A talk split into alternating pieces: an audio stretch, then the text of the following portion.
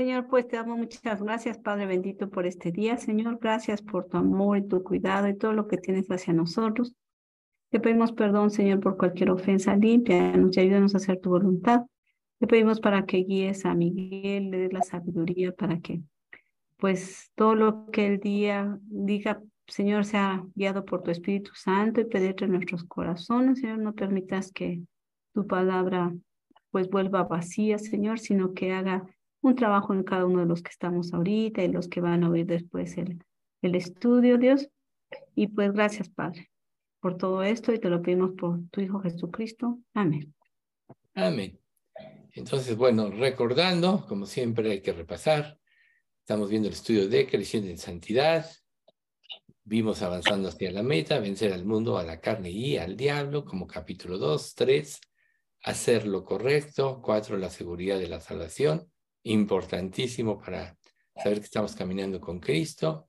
Cinco, la confianza en Cristo, que es, que es algo que todo creyente debemos desarrollar por sobre todas las cosas y por sobre todas las circunstancias en que nosotros vivamos, pues Dios tiene el dominio de todas las cosas y nada pasa por casualidad. No se cae un cabello sin la voluntad de vuestro Padre, o mejor dicho, todos los cabellos están contados. Y luego empezamos en este capítulo 6 con la prioridad del amor, el amor paciente, el fruto de la amorosa benignidad, el fruto del amor humilde y del dominio propio. Y eh, precisamente eh, la vez pasada terminamos el amor humilde, ahora vamos a ver el del dominio propio.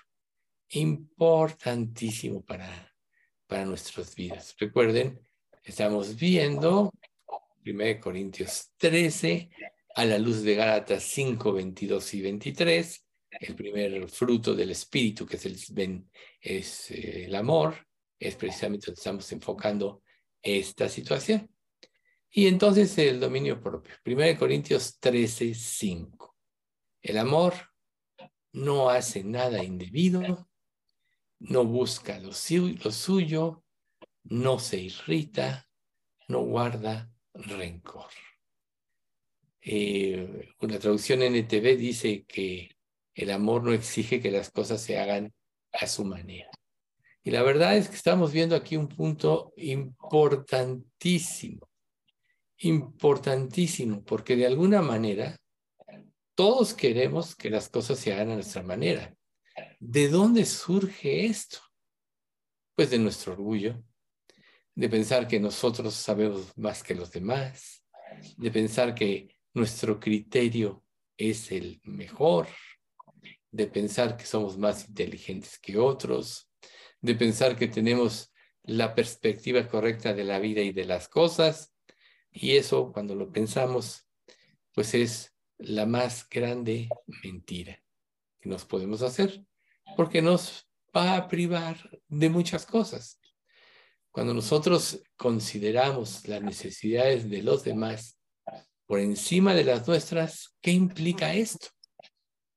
Que nosotros nos estamos humillando constantemente. Recuerden, eh, volviendo al punto que estamos viendo, no hace nada indebido, nos busca lo suyo. Cuando nosotros ponemos por encima de la necesidad de los demás, eso implica una humillación de nuestras, de nuestras partes. Eso implica negarnos a nosotros mismos, eso, implica tratar con nuestra naturaleza humana, que la Biblia dice, la menciona como la carne. ¿sí? Quienes poseen el dominio propio se van a comportar de toda, o sea, se van a comportar por encima de sus, de sus propias necesidades. ¿Por qué es importante esto? Porque recuerden ustedes que todos de alguna manera somos egoístas. Si ustedes, por ejemplo, se sientan a una mesa, hace rato que estaba repasando el estudio, estaba pensando en esto.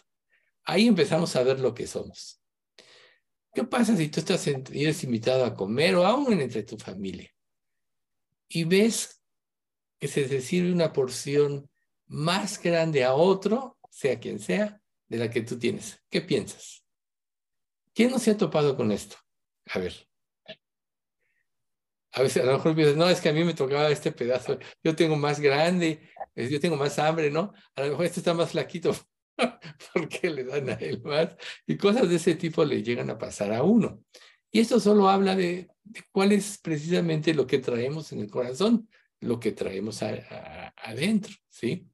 Por lo tanto, comportarse del modo adecuado en las situaciones diversas que nosotros vivamos o que enfrentemos, eso es lo que va a desarrollar nuestro dominio propio. Si, si tú no eres capaz de refrenarte en las cosas sencillas que experimentas a lo largo de un día, por ejemplo, dar el paso a otro auto o dejar que un peatón cruce la calle o, no negar que otro se quiera meter y dé la, o negarle a otro que se quiera meter y dé la vuelta. Aquí en México todos, yo creo que en muchos lugares todos experimentamos cosas de este tipo lo cual quiere decir que no manejamos frecuentemente en forma gentil. A lo mejor tú dices, bueno, voy a manejar en forma gentil, pero luego se te meten injustamente, o por ejemplo, lo que está sucediendo mucho en México, ¿no? Las motos andan por aquí, por allá en medio de los carros con peligro. Ah, pero si se, se te meten en la punta del carro, piensan que tienen el derecho. ¿A poco no es cierto? ¿No les ha pasado eso? Y ya se meten en la punta de la, de la llanta, toman su lugar, y, bueno, a veces puede darte coraje ese tipo de cosas, pero en realidad todo lo que nosotros vivimos, experimentamos, va a estar probando nuestro carácter. Por tanto, yo no digo que dejemos que todo el mundo haga lo que quiera con nosotros, sino debemos portarnos de la forma, de la forma adecuada. Una vez fui, por ejemplo, a una farmacia y no sé qué, qué sucedió con la persona que me estaba tratando, que me empezó a regañar. Yo dije, bueno, pensé dentro de mí, ¿esta de dónde me está regañando? Yo soy un cliente que viene a comprar una medicina que debe ser, merece ser tratado. Y, y, inmediatamente mi estrategia fue que le levanté la voz. Por supuesto, no en forma grosera, sino le levanté la voz. Oiga, ¿por qué derecho tiene usted de tratarme así todo? Y al levantar la voz, todo el mundo volteó, pero inmediatamente el gerente fue, a ver, oiga, ¿cuál es su problema? Atiende, resuélveselo. A veces nos topamos con personas así, quizás tuvieron problemas en su casa y, llegan a desquitarse con, en el trabajo con otros o en el tráfico, cosas de ese tipo. Pero para nosotros como creyentes, mantener la postura en la forma adecuada siempre va a ser correcto. ¿Por qué? Porque si tú pierdes la postura, entonces vas a cometer, o sea, vas a cometer irregularidades, por ejemplo. Entonces, ustedes recuerdan hace como uno o dos años, o, quizá un poco más, una persona en su camioneta atropelló a muchos niños saliendo de un kinder. ¿Se acuerdan de esa parte? ¿Saben qué me impresionó cuando este señor dice? Es que mi casa está aquí y siempre que llego a esta hora no, me, no puedo ni entrar.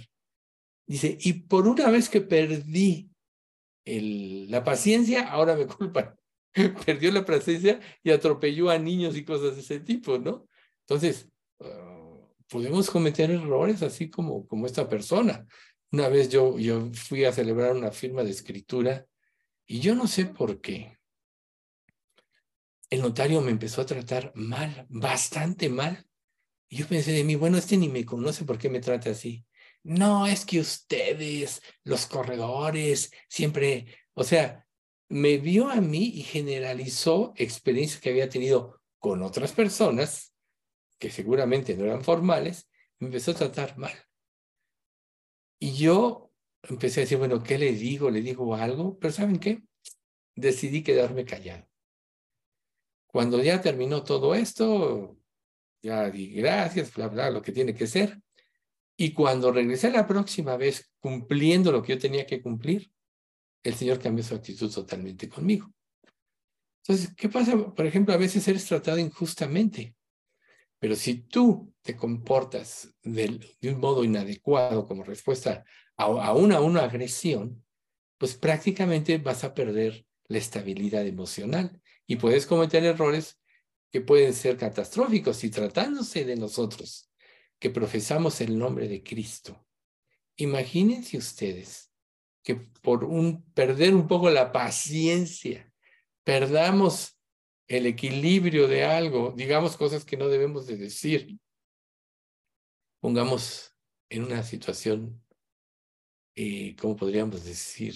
Desfavorable el nombre de Cristo, cuando todos debemos de vivir para exaltarlo, para enaltecerlo. Nuestra esperanza es que muchos puedan ver una vida de reposo, de fe, a pesar de las circunstancias, y puedan decir, oye, yo quiero creer en el Dios que tú crees, porque mira, tienes problemas como todos, pero tomas una actitud, tienes paz. Todos nosotros hemos tenido a lo largo del tiempo comentarios de ese tipo. Pero si nosotros perdemos el dominio propio, podemos ser pendencieros, chismosos, intrigantes, arrogantes, inconformes de la circunstancia, y eso se va a hacer notorio ante, ante los demás. Entonces, ¿ustedes creen que el día que les testifican a una persona así van a decir, yo quiero creer en el Dios de esta persona que, que cree? Pues no. Ya el otro día comentábamos el, el caso de, bueno, no, no fue aquí, perdón. Yo ya comentaba con una persona el caso de, de, de Ruth, la que se regresa con Noemí, ¿no? O sea, tu Dios será mi Dios, tu pueblo será mi pueblo, etc.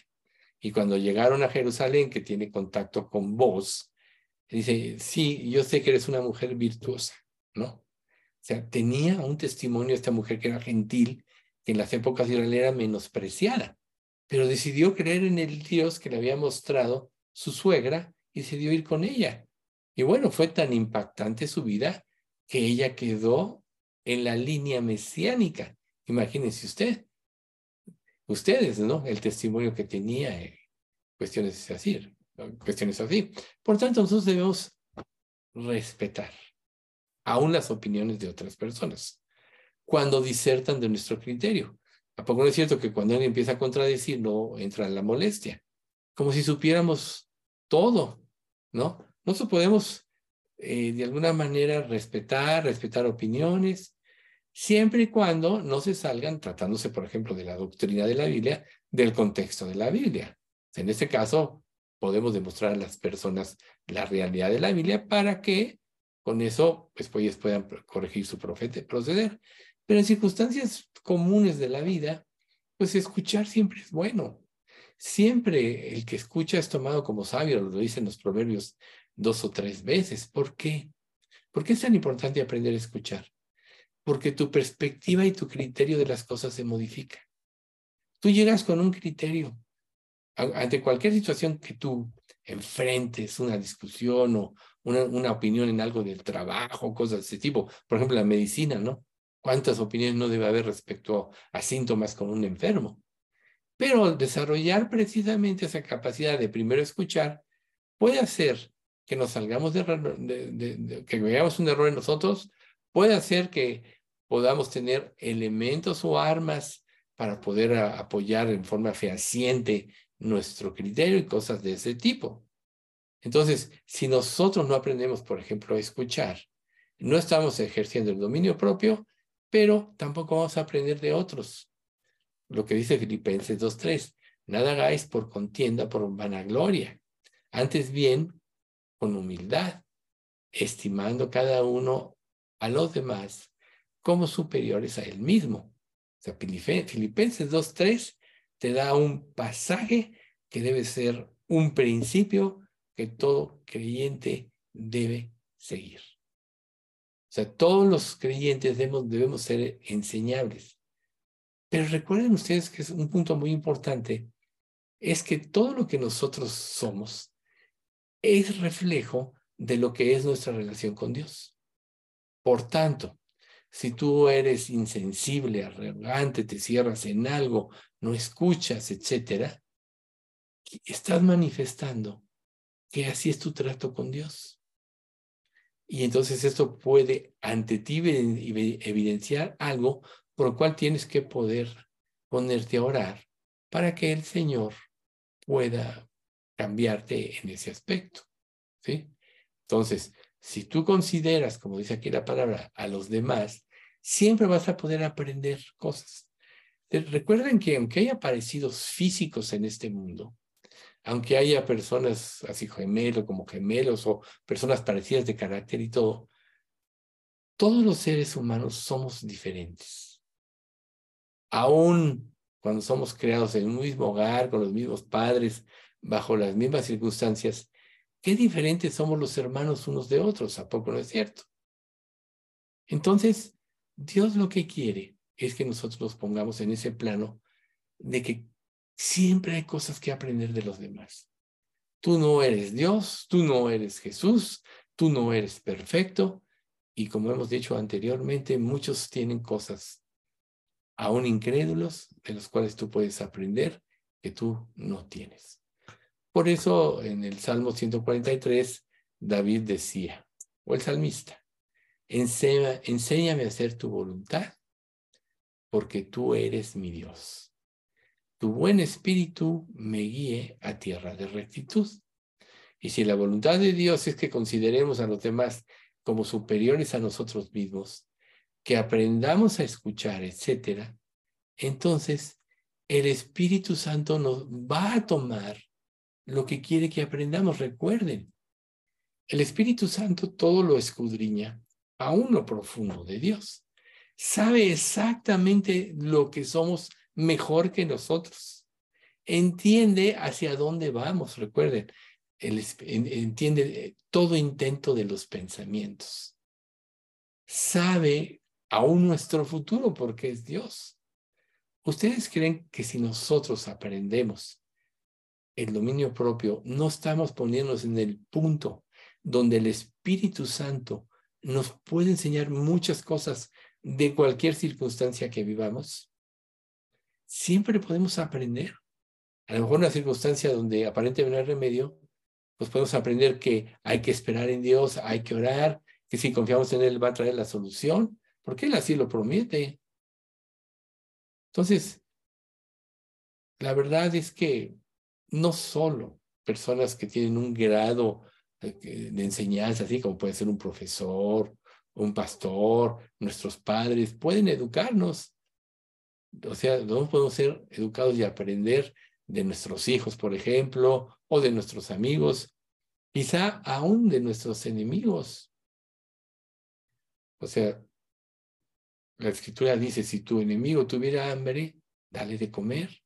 Si tuviera sed, dale de beber. Porque haciendo esto, ascuas amontonas contra él, ¿no? Contra su cabeza.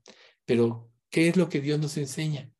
Que siempre tenemos que tener una actitud de dominio propio y someternos. Cuando tú te sometes a Dios, entonces tú vas a tener victoria en cualquier relación y vas a tomar, vas a tener la posibilidad de que Dios abra una puerta, a lo mejor no en ese momento, pero en un futuro tú no sabes qué va a pasar. ¿Cuántas personas no pudieron haberse burlado de nosotros, etcétera, por profesar el nombre de Cristo? Y llegan a unas circunstancias durísimas en su vida donde te buscan, decir, ayúdame, ¿no? Ora por mí, a ver, quiero saber más. Nosotros siempre tenemos que estar en esa posición del respeto, del, de considerar a los demás como superiores a nosotras mismos, no importa el nivel que tienen. Que tú puedes aprender de una persona, de un barrendero, tú puedes aprender de una persona que no, que no sabe leer y escribir. A veces este tipo de personas conocen más de la filosofía de la vida a través de lo que ven, aunque no sepan leer y escribir. O sea, siempre habrá alguien que nos muestre, nos pueda mostrar nuevas perspectivas de lo que nosotros pensábamos que ya sabíamos. Si no, 1 Corintios 8.2 no diría, y si alguno se imagina que sabe algo, aún no sabe nada como debe saberlo. Si Dios se molestó en poner este pasaje a través de Pablo, ¿no? Aquí habla de, del conocimiento y habla de, de, la, de la forma de comer, etcétera, es el contexto. Pero tú no puedes pensar que sabes más que los demás. Siempre allá habrá alguien que sabe más. Y si tú fueras el más inteligente de este mundo, siempre está Dios. Y nos dejó su palabra para que lo obedezcamos. Entonces esto nos puede ayudar a aprender y ver alguna nueva percepción de la vida y de las cosas. Recuerda que nuestro punto de vista solo tiene un ángulo. Acuérdense del ejemplo este del accidente, ¿no? pasa un accidente y el que estaba en una esquina, a ver, cuentan qué pasó y narra su perspectiva. El que estaba en otra esquina narra otra perspectiva. Tú narras tu propia perspectiva. ¿Y quién tiene la razón? Pueden ser diferentes todas las versiones y es lógico, porque todos tuvieron ángulos diferentes. Por tanto, cuando nosotros aprendemos a considerar a los demás como superiores a nosotros mismos, vemos qué podemos aprender de los demás, puede haber perspectivas que no habíamos visto. Recuerdo que una vez estaba en un estudio de miércoles de hace mucho tiempo, cuando estábamos en Gutenberg, que empecé yo a hablar de la descendencia de, de, de Lot, ¿no? de, de Amón y Moab, que eran acérrimos enemigos de Israel. Y cuando dije que eran los hijos de Lot, esta persona me dice, oye, es que yo no sabía esto, yo no lo había visto, pero ahora todo tiene mayor sentido, ¿no? Ve y destruye a Malek, ¿no? Cosas de este tipo. Entonces, siempre tenemos que estar abiertos, considerar. No quiere decir que siempre las personas van a tener razón en lo que dicen, pero si las escuchas, quizá puedas entender su punto de vista y eso te puede dar una ocasión para hablar con estas personas. Recuerden, Pablo decía, me echo a los judíos como judíos, a los gentiles como los gentiles. Él siempre buscaba un punto que tuviesen en común para identificarse con la gente y que ahí entrase el Evangelio. A final de cuentas, ¿cuál es el propósito de nuestra vida? Compartir el Evangelio. Para, una, para la iglesia de Cristo, para un creyente, no hay otro propósito mayor que ese. ¿Por qué? Porque nuestra vida ya está garantizada en Cristo. Ya sabes, ya sabemos que somos ciudadanos del cielo, ya sabemos que vamos a estar con Dios toda la eternidad, ya sabemos que vamos a ser coherederos con Cristo de todas las cosas, que no somos ciudadanos de este mundo. Todo eso ya lo sabemos. Por tanto, ¿qué objetivo sería estar en un mundo como este, lleno de injusticias, de mentiras, y ahora que este mundo está decayendo cada día más y más en la inmoralidad, ¿no sabes tú si tomando una actitud analítica y humilde, puedas entender cómo, como instrumento de Dios, cómo llegarle a una persona al corazón? O sea, cada persona tiene sus problemas, ¿no? O tratar de entender por qué esta, esta persona o este conjunto de personas tiene esta actitud. Por ejemplo, una persona que grita, una persona que quiere sobresalir sobre los demás, que no entiende situaciones, que no escucha, solo está evidenciando que es débil y pone una postura, pone una coraza agresiva, etcétera, para proteger su debilidad. Y tú puedes estar respondiendo a su agresión y aún mandar a volar a una persona y no sabes que en lo profundo es una persona débil. Pero lógico, estamos viendo el dominio propio. En el momento de la agresión no siempre es agradable, ¿no? Si alguien te grita, si alguien esto, no siempre es agradable. O si alguien te desmiente, o, o aunque tú tengas razón, dice que es mentira lo que hablas o que estás equivocado en tu punto de vista. A veces, para poder salir adelante, y no digo a veces, siempre, es necesario tener el dominio propio para saber cómo responder. El dominio propio aún te lleva a esperar la respuesta de Dios o la guía de Dios. Señor, ¿qué hago? ¿Qué le digo en esta situación? Guíame, pon tus palabras en mi boca. Entonces, podemos aprender muchas cosas si tomamos en cuenta una actitud analítica y humilde. Recordemos que no siempre nuestra perspectiva de la vida y de las cosas es la correcta, ni nuestro enfoque es el correcto. Por eso es tan importante estar abiertos a escuchar y con humildad. O sea, ¿cuántos de nosotros no hablamos con nosotros, aún en el cristianismo, y pensamos que sabemos más que el otro de la Biblia? Ese que me puede enseñar si yo tengo tantos años en Cristo y este apenas tiene tres años, ¿no? Pues saben una cosa, a veces uno puede aprender de un recién convertido muchas cosas que olvidó de su relación con Dios, que es una fe pura y es arrebatado, es, o sea, hace cosas que nosotros dejamos de hacer por vivir en un cristianismo quieto. muchas cosas pueden estar sucediendo que por no estar abiertos no podemos comprender. Recuerden ustedes que en el cristianismo dice la palabra estimulemos, estimulémonos unos a otros al amor y a las buenas obras. Ahí está. Pero si nos encerramos en nosotros mismos, en nuestra propia sabiduría, entonces caeremos en soberbia y perderemos la belleza que Dios ha colocado en cualquier otra criatura. Y no seremos capaces de aprender de, ellos. ¿Ven ustedes qué importante es el dominio propio? Por consiguiente, el amor es humilde. Por eso Dios dice en Santiago 4 del 6 a 10, pero el amor da mayor gracia. Por esto dice, Dios resiste a los soberbios y da gracia a los humildes. Someteos a Dios, resistid al diablo y huirá de vosotros. Acercaos a Dios y Él se acercará a vosotros.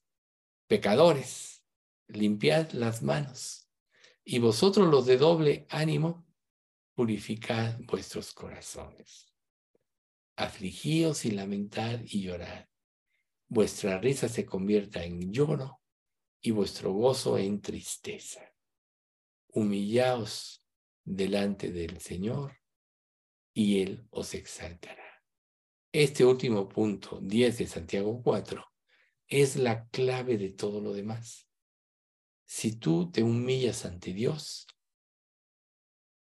ante cualquier circunstancia, cualquier pecado, etcétera, vas a desarrollar la capacidad del dominio propio y de mejorar tu trato en todas las áreas con tu prójimo porque aprenderás a reconocer tus errores. Pero si tú no eres capaz de humillarte ante los demás, quiere decir que tampoco te humillas delante de Dios. ¿Y cómo vas a llevar, llegar delante de Dios? Dios, doy diezmos de todo lo que gano, ayuno dos veces por semana. ¿Vas a llegar en estos términos? Cuando lo que Dios quiere es que reconozcas tu debilidad, que reconozcas lo mucho que le necesitas a Él, que reconozcas que la única alternativa viable para terminar victorioso en esta vida es que Él gobierne y guíe tu vida. Y si Dios gobierna y guíe tu vida, no va a haber casualidad en cada circunstancia que vives. Pero si tú te niegas a aprender de Dios, vas a, no, te vas a privar también de aprender a los demás. Y a lo mejor Dios quiere mostrarte algo que tú no tienes y que otros sí tienen. Muchas veces no en una conversación, sino en actitudes y cosas de ese tipo. Todos hemos visto en un estudio como el que tenemos, cuando una persona comparte ante los demás alguna situación que vivió y cómo se humilló delante de Dios, y nos causa gozo, nos causa ternura, etc. Pero también hemos visto cuando una persona se porta arrogante en su fe y, y prácticamente se envanece de su fe sin darle la gloria a Dios. O sea, ahí no te, no te causa amor, no, no te causa, no te mueve el corazón. Tú dices, esta persona que arrogante, ¿no? O sea, todo este tipo de cosas vivimos. Entonces Dios quiere que aprendamos, por ejemplo, tanto del humilde, que es honesto y tiene una relación abierta con Dios y tiene libertad para hablar, como el otro, que solo trata de enaltecerse a sí mismo, aún de su fe, y por, lo, y por sobre los demás este tipo de persona no va a llegar a ningún lado porque claramente está llena de orgullo. Entonces Dios quiere que nosotros aprendamos el dominio propio, que es el que nos va a llevar siempre a la humildad y a esperar en Dios sobre cualquier cosa que tengamos o vivamos. Por lo cual, o para lo cual, nosotros, nosotros tenemos que aprender a ver los intereses de los demás y este es un fruto de amor, es un fruto del espíritu. O sea, muchas veces ver por los intereses de los demás te va a llevar a ver por los intereses, por sobre los intereses de ti mismo. Pero ¿qué dice el Salmo 15? El que dice, eh, el que no calumnia con su lengua, ni hace mal a su prójimo, ni, ni te reproche alguno contra su vecino, aquel ante cuyos ojos el vil es menospreciado, pero honra a los que temen a Jehová, el que aún jurando en daño suyo, no por eso cambia. Aquí está la frase. El que el que aún jurando, eh, como dice, pero el que aún, ay, se me fue la palabra, jurando en daño suyo, no por eso cambia. O sea, actuando en daño suyo, no por o, o que prometió aún en contra de él, no por eso cambia. O sea, podríamos decir que es el dominio propio. Yo hablé, yo dije y lo voy a cumplir. Pero ¿qué pasa cuando una persona habla precipitadamente? Después trata de cambiar, trata de modificar las circunstancias.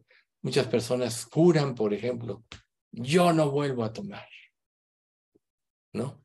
Digo, estamos hablando del mundo incrédulo en general. Y yo una vez vi, nos invitaron a comer a un lugar donde la, esposa dijo, no es que la mamá de la amiga que, nos invitó, es que mi marido juro ya no volverá a tomar. Y era una reunión en un pueblito ahí de todo el día, así como son de los pueblitos, ¿no? Nosotros llegamos ahí como a las 10, 12, ahí estuvimos conviviendo, pero ya para las 4 o 5 que ya nos íbamos, llegó este mismo señor ya hablando, pues, este, corridamente, se ve que ya había ingerido algunas copas de alcohol.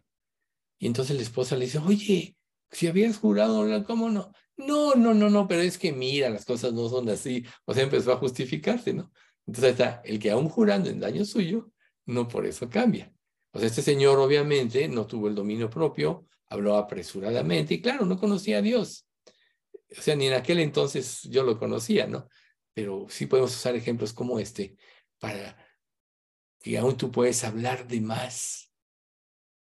Y si tú tienes dominio propio, lo vas a cumplir. O como dice la escritura, mejor es que no prometas y no que prometas y no cumplas. El dominio propio también te lleva a callar en el tiempo que tienes que callar, no hablar en forma impulsiva, que es generalmente cuando cometemos más errores. La misma escritura te dice que el sabio calla, o que aún el necio cuando cae es tomado como sabio, ¿no? El escucha, el sabio escucha. Entonces, el dominio propio nos lleva a todo esto. Entonces, tenemos nosotros también que, recordar que por naturaleza somos egoístas y que siempre queremos lo mejor y lo primero para nosotros. Pero esta actitud nos hace más egoístas y nos ciega, obviamente, a las necesidades de los demás. Por eso es que el Señor Jesús puso una parábola respecto a esto. Él, es precisamente, eh, dice, Observando cómo escogían los primeros asientos a la mesa, refirió a, a los convidados una parábola diciéndoles, cuando fueres convidado, por alguno a boda, no te sientes en el primer lugar, no sea que otro sea más distinguido que tú y esté convidado por el anfitrión. Y viniendo, el que, se, el, te convidó, el que te convidó a ti y a él, te diga, da lugar a este y comience y comiences con vergüenza a ocupar el último lugar. Mas cuando fueres convidado, ve y siempre y siéntate en el último lugar, ¿no? Ahí está precisamente una de las cosas que Dios quiere. Ve y siéntate en el último lugar, para que cuando venga el que te convidó, te diga, amigo, sube arriba y entonces tendrás gloria delante de los que se sientan contigo a la mesa, porque cualquiera que se enaltece será humillado, y el que se humilla será enaltecido. ¿Ven ustedes? ¿Acaso eres tú capaz de tomar el último lugar? ¿Acaso eres tú capaz de tomar la porción más pequeña cuando estás con otro? ¿O ceder tu lugar a otra persona cuando ves que tiene una mayor necesidad? tuya, pues es precisamente lo que Dios quiere que aprendamos a desarrollar. Y cuando nosotros aprendemos a desarrollar esta actitud automáticamente, estamos desarrollando el dominio propio. ¿Y cuál es la esencia de este, de este, de este fruto del Espíritu? es el segundo y más grande mandamiento. Amarás a tu prójimo como a ti mismo. Y dice, decía Jesús, el primero y el segundo, no hay otro mandamiento mayor que estos.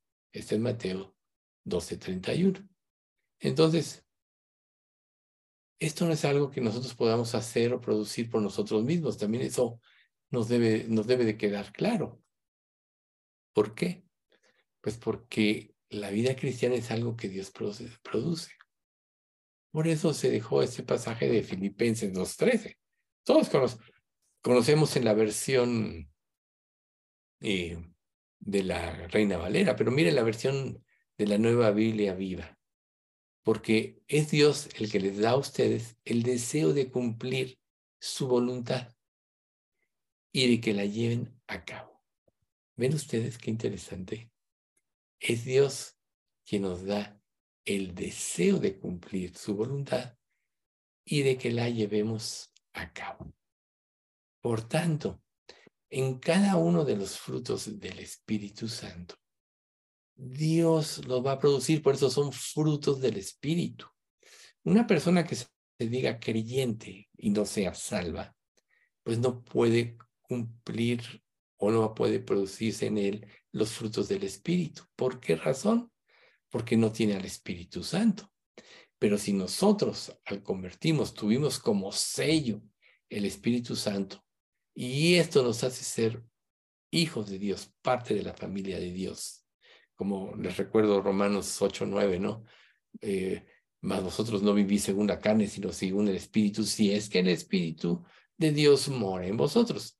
Y si alguno no tiene el Espíritu de Cristo, no es de él. Por tanto, una falsa decisión, una vida religiosa donde la persona no es salva, no tiene el espíritu, no puede tener estos frutos. Pero quien se ha convertido verdaderamente y tiene el Espíritu Santo, es el Espíritu Santo el que va a producir en él el querer como el hacer, el deseo de hacer la voluntad de Dios. O sea, el Espíritu Santo es nos va a llevar a comprender de una manera vívida el sacrificio de Cristo. Y mientras más vayamos, más vayamos comprendiendo la grandeza de este sacrificio, más vamos a ir comprometiendo nuestras vidas a la obediencia y al servicio de Él. Les recuerdo, 2 Corintios 5, 14 y 15, el amor de Cristo nos constriñe pensando esto, que si uno murió por todos, luego todos murieron. Y por todos murió para que los que viven ya no vivan para sí, sino para aquel que murió y resucitó por ellos. Por tanto, cuando los frutos del Espíritu Santo se empiezan a producir en nosotros por el mismo Espíritu, entonces empezamos a ser transformados. Y ese fruto del dominio propio es algo que siempre lleva implícito en, negarnos a, lo que, a nosotros mismos, a lo que más nos gusta, a lo que queremos, y para dar paso a la necesidad de los demás. Pero recuerden ustedes como el apóstol Pablo, como dijo, como dijo el Señor Jesucristo, o Pedro, no recuerdo si es Pablo Pedro, pero como dijo el Señor Jesucristo, más bienaventurado es dar que recibir. Entonces, cuando tú aprendes a considerar a los demás como superiores a ti, cuando tú aprendes a dar, estás cumpliendo, se está cumpliendo en ti este fruto de la templanza o dominio propio, pero además vas a descubrir la inmensa felicidad estriba en dar. Todos los que servimos a Cristo, cuando llegan, empiezan a pasar los días, los años, o sea, debemos ir descubriendo que nuestra felicidad debe estar basada en dar, no en recibir. Si no, ¿cómo podría prevalecer la iglesia? ¿Cómo podía prevalecer los que enseñan la vida, los que tienen más años, los ancianos que pueden enseñar a, los demás, las mujeres ancianas que pueden enseñar a otras a someterse a Dios, a respetar a sus maridos? ¿Cómo podría suceder esta situación? No podría suceder. Pero cuando nosotros eh, aprendemos a dar, entonces viene ese gozo Y es el mismo gozo que le llevó a Dios a dar a su Hijo, recuerden, porque de tal manera amó Dios al mundo que dio a su Hijo. O sea, se gozó en dar. Dios, como Dios es un ser dadivoso, está dispuesto a darnos todo, pero nunca vamos a aprender lo maravilloso que es dar si no aprendemos como Él a dar, a darnos a nosotros mismos, a poner los intereses de los demás por sobre los nuestros. Y vamos a descubrir una perspectiva de la vida totalmente diferente, donde te vas a dar cuenta que cuando tú posees algo, no vas a disfrutarlo tanto como cuando te niegas o lo das. Aún en el dominio propio muchas veces vas a tener que renunciar a algo que querías, un deseo, etc. Y cuando renunciaste, quizá Dios te lo dio. Eso les platicaba yo el otro día a una persona. En realidad Dios a mí me ha respondido de muchas cosas en la vida pero la mayoría de las veces, por no decir todas, siempre me llevó a morir primero. Y ejercer el dominio propio te lleva a morir. Y eso te va a permitir, ya por otro lado, ver la voluntad de Dios. Morir para vivir. Ese es el punto. Esa es una frase importante. Por lo tanto, si nosotros no aprendemos el dominio propio, no vamos a seguir plenamente la voluntad de Dios. Muchas pruebas ocurren en la vida de un creyente. Y la victoria en ellos, en ellas puede determinar el grado de crecimiento espiritual que puede haber en nuestra vida o el grado de la manifestación de los frutos del Espíritu en nosotros. Porque si son frutos del Espíritu, quiere decir que amor, gozo, paz, paciencia, benignidad, bondad, fe, mansedumbre y templanza, dominio propio, es lo que el Espíritu Santo está produciendo en ti como creyente. Y lo va a producir si tú aprendes a vivir como Dios dice. Porque tú no puedes amar con tu propio amor, por ejemplo. Recuerden, nuestro amor es egoísta y condicional. Y el amor de Dios es te amo a ti, independientemente de lo que seas o hagas. Dios también es justo, recuerden, Él está irado contra el impío todos los días. Pero cuando tú pones tu vida en las manos de Él, entonces empieza su amor a fluir para tu beneficio. Por eso dice, en el amor no hay temor, sino que en perfecto el amor echa fuera el temor, porque el temor llega, lleva en sí castigo, de donde el que teme no ha sido perfeccionado en el amor. Primero de Juan 4:18. O sea, fíjense ustedes qué importante. ¿Y qué tiene que ver con el dominio propio? Claro que mucho, porque para poder apreciar el amor de Dios, primero tienes que renunciar a tu forma de amar. Si no reconoces que tu amor ha sido egoísta, convenenciero, etc., ¿cómo vas a aprender a amar? Quien dio a, amar a Dios, por ejemplo, quien dio a su hijo. O sea, Dios amó y dio. Y si tú verdaderamente amas, vas a aprender a dar, a darte a los demás. Primero a darte a Dios luego a darte a los demás, y esto te abrirá muchas puertas para el servicio a Cristo.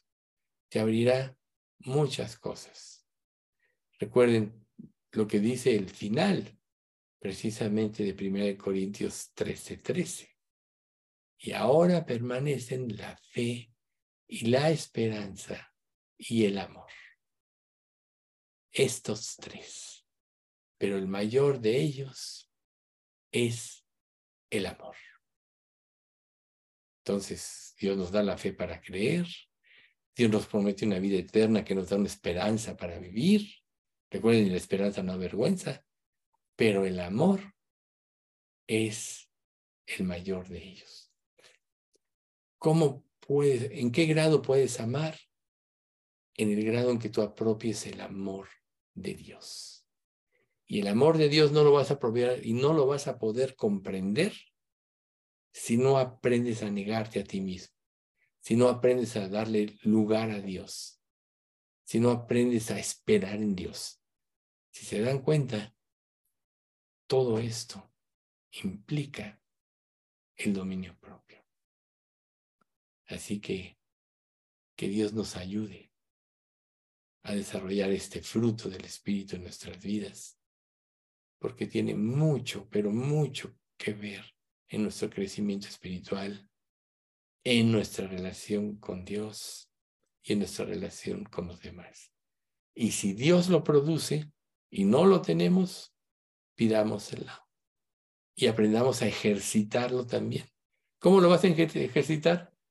Cuando te veas en alguna circunstancia donde tú sientes que tienes derecho a algo, donde sientes que mereces más.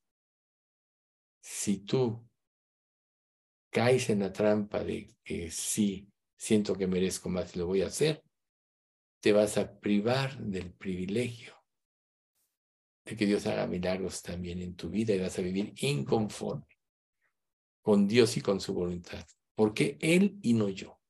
¿Por qué lo bendices a Él y no a mí? ¿Por qué primero a otros y yo al último?